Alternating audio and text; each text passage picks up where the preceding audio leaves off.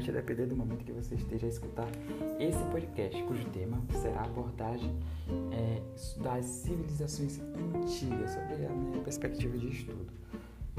Bem, é, a gente vai tratar aqui da civilização, das civilizações da Mesopotâmia, a gente vai falar dos hebreus, dos egípcios, discorrer também um pouquinho sobre quem foram os fenícios. Né? E para entrar nesse, nesse, nessa pesquisa, eu decidi trazer primeiro os aspectos gerais que todas as civilizações acabam tendo em comum, é, principalmente pegando ali a parte do ponto histórico, né, o momento histórico que eles vivenciaram, e falar, é, dar uma lógica nesse sentido de construção de sociedade, onde foram as primeiras civilizações é, de nível um pouco mais complexo, podemos dizer assim, que a humanidade presenciou, ok? E depois disso trazer algumas características próprias de cada tipo de sociedade e por fim trazer ali um resumo mais é, genérico do que foi abordado, beleza?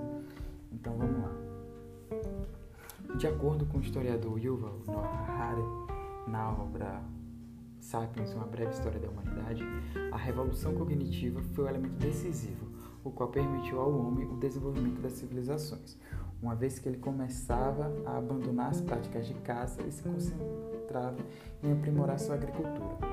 A agricultura demanda uma fixação a um lugar, como vocês sabem, e esse sedentarismo, por conseguinte, corrobora para a institucionalização de algumas práticas humanas, com o intuito de regulamentar e organizar sociedades que iniciavam ali seu crescimento demográfico, fato que culminou no estabelecimento de leis, que a gente vai ver ali com o Código de Hammurabi, até mesmo os Dez Mandamentos, que a gente pode ver ali com os hebreus, é, questão da religião, né, os templos, as pirâmides, os igurates, já os sumérios, né, aprimoramento da política, né, do serviço político, né, que muitas vezes era, era tirano e também relacionado à própria religião.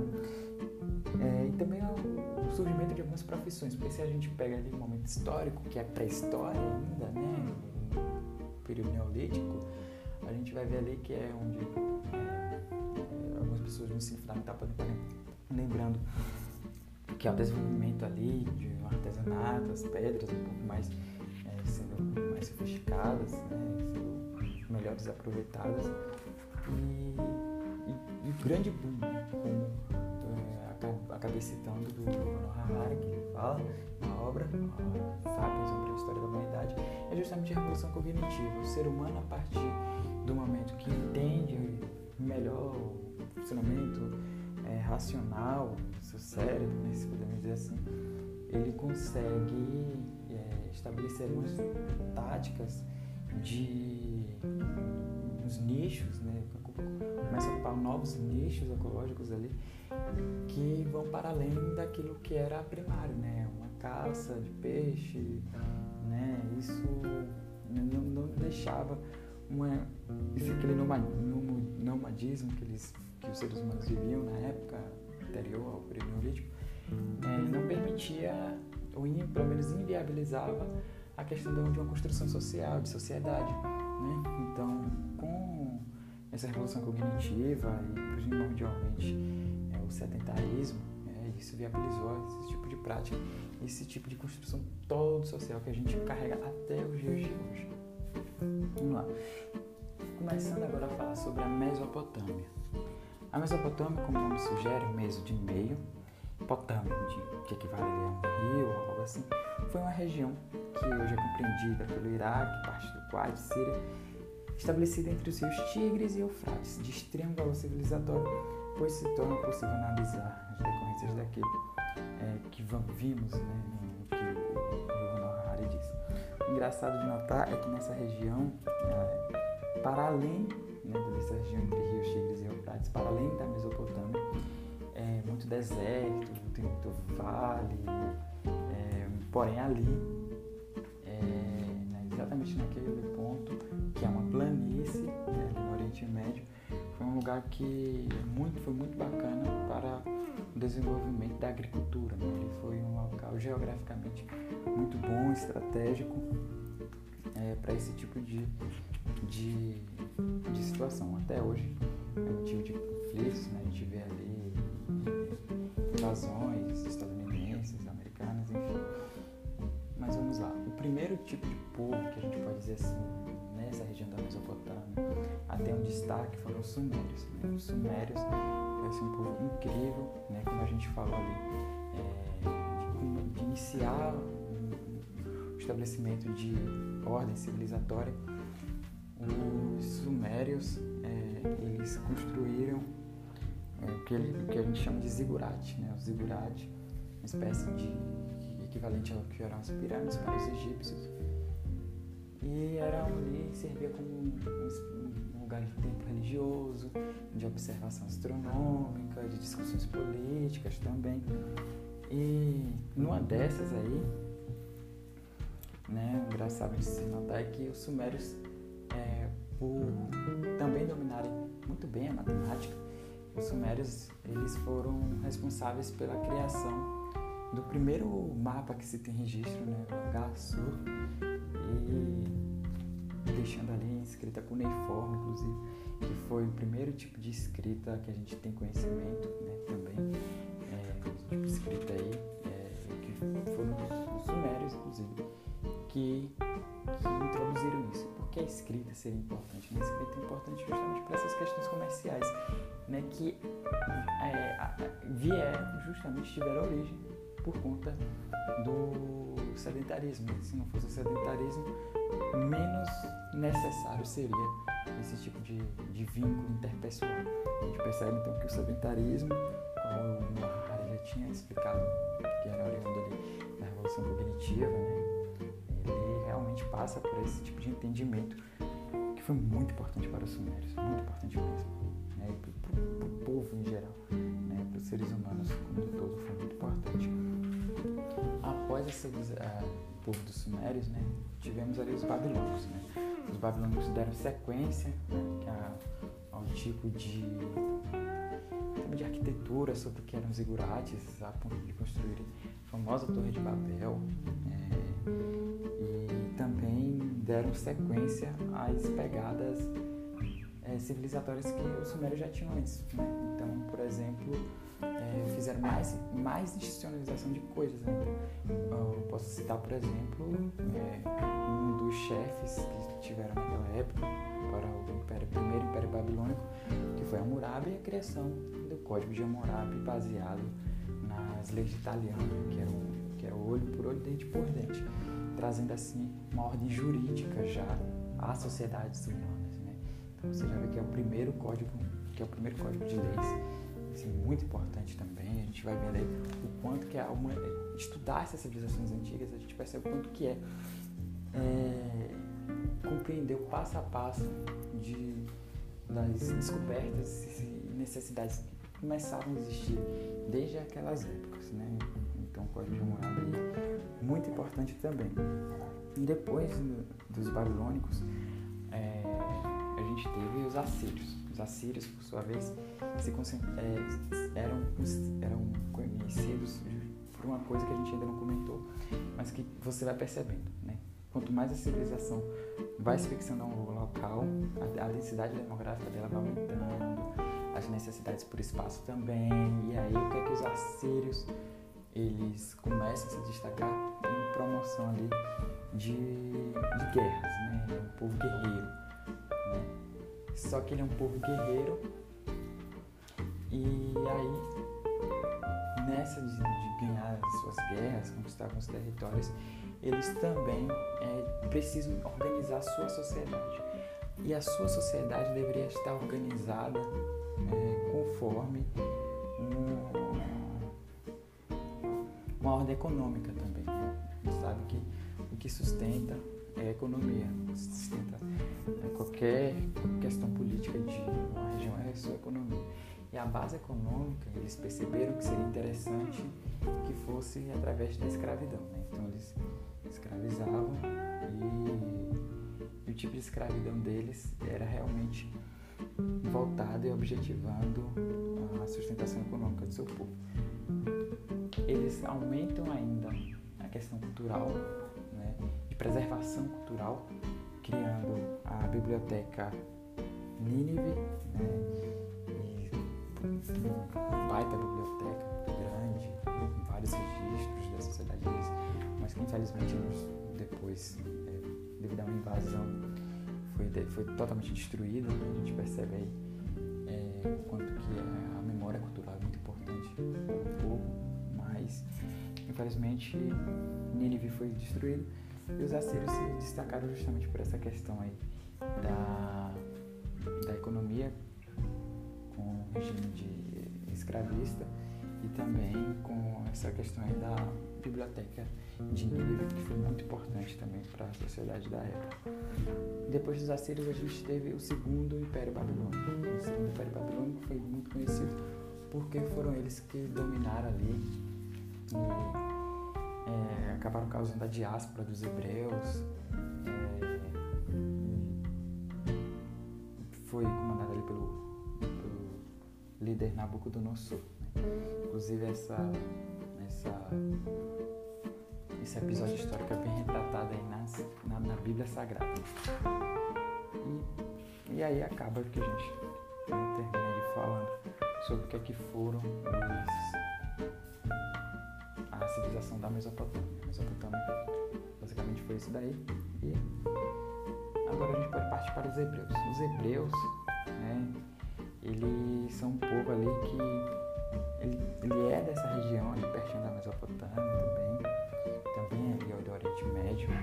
E a gente vai começar tratando aqui sobre uma perspectiva de personagem, que é o Abraão, depois a gente discorre sobre questões mais, digamos assim, históricas Abraão, ele, é personagem da Bíblia, ele percebe ali que a civilização dele está corrompida, o politeísmo, e ele considera isso ruim.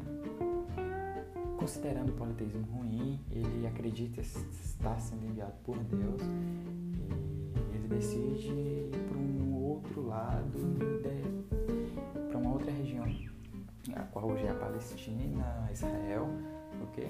Aquela região ali muitos conflitos e você pode entender as raízes disso agora e ele decide fundar a sua própria sociedade. Né? Ele tinha uma esposa chamada Sara, porém, tanto ele quanto a Sara, idosos já, tinham dificuldade em ter filhos. Né? Então, é, por algum motivo, ele teve um filho ali com H, que era uma serva deles, e deu origem ao filho Ismael.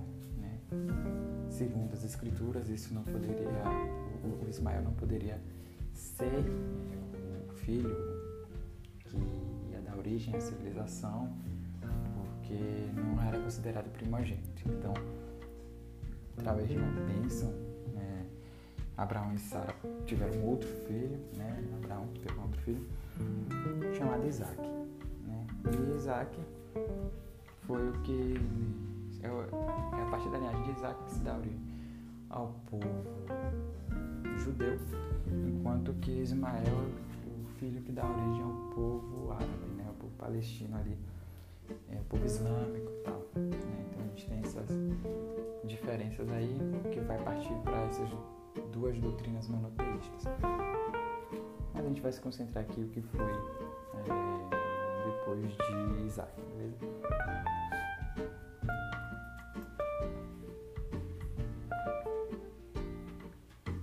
Nascimento de,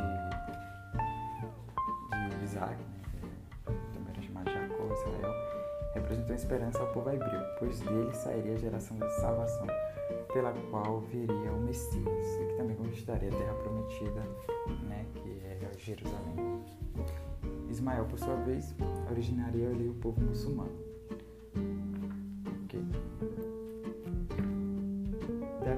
Antes de tudo que nessa época a ocorrência de guerras era relativamente comuns.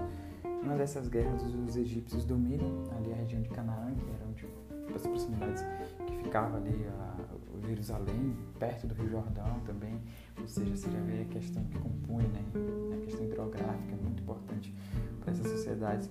Então os, os egípcios dominam ali e, e, e engraçado que os egípcios ficam com o povo hebreu sobre seus domínios durante durante vários séculos. Só depois né, que Moisés consegue libertar o povo é, hebreu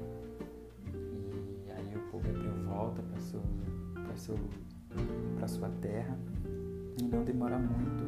É, o povo hebreu já é invadido novamente pelos babilônicos, né, naquela que representou a primeira diáspora é, hebraica. E aí é, os persas vêm, é, entendem que a escravização dos hebreus não é justa, né, até porque a gente lembra aí, né, que a gente vai estudar depois, mas os persas, eles eram é, bem flexíveis em relação à, escravi à escravidão. Né? Eles escravizavam sim os povos conquistados, porém os persas tinham a característica de, de permitir liberdade religiosa, cultural, esse tipo de coisa. Os persas eram bem tranquilos quanto a isso. E vendo os hebreus naquele jeito, eles decidiram, né, decidiram libertá-los, né, decidiram deixá-los livres para esse tipo de culto e os hebreus puderam voltar à sua terra.